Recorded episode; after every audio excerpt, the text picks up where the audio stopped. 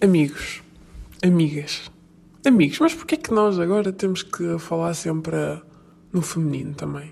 E dizer amigas? E como nós fizemos isto, agora os transgendas querem que também digamos uh, amigas. É aqui que nós estamos a ir. Enfim, por mim está bom só dizer amigos.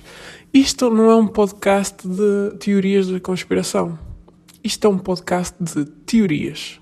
E vocês estão tão cegos, mas tão, tão cegos, que não conseguem ver. Que isto são teorias merecem ser discutidas porque a sociedade, para funcionar, somos nós que temos que falar sobre estas ideias, sobre estas teorias e dizer ao governo o que fazer. Nós elegemos o governo. Estão a perceber?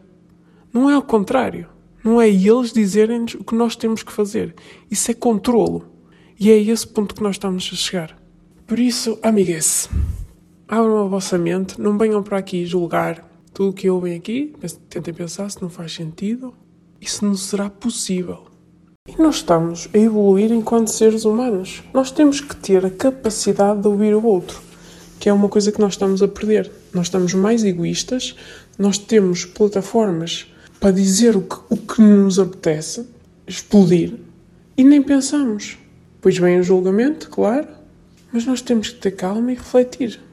Pensar naquilo que acreditamos e naquilo que é o melhor para nós, a longo termo, não é por um ano. Em relação às amigas, eu, enquanto mulher, eu sinto-me bem na sociedade. Eu sinto que tenho igualdade. Se não temos, temos que declarar essas situações em que não temos igualdade, falar sobre elas, resolver eu tenho confiança suficiente para perceber que se diz amigos por uh, ser um grupo de pessoas. Normalmente tenha mais masculinos, ou será que não? Será que não faz sentido nenhum? Hum. Estou a refletir. Se calhar o melhor era só dizermos amigas, porque vocês já tiveram dois mil anos por trás, sempre de amigos, amigos, amigos, sempre no plural, do masculino, e agora mudamos para fica feminino. E pá, daqui a dois mil anos entra e é amiguês para estrangeiros. Acho que é super inclusivo. Quando vocês veem alguém partilhar uma coisa ou leem uma notícia que acham que é fake, pensem um bocado, tirem 30 minutos para, avaliar essa teoria. Não é só disparar. O que é que isso quer, que é quer dizer? Não é só dispararem a dizer que é fake. Só porque uh, uma notícia vos disse que era fake. Ou só porque o governo. Pensei, se o governo é o único a dizer isso, fará sentido? Ou começa a tentar controlar eh, os mídias em relação à informação que nos mandam? Isso é um bocado estranho. Porquê? Porque é que alguém há de querer cortar a informação e validá-la logo como teoria da conspiração?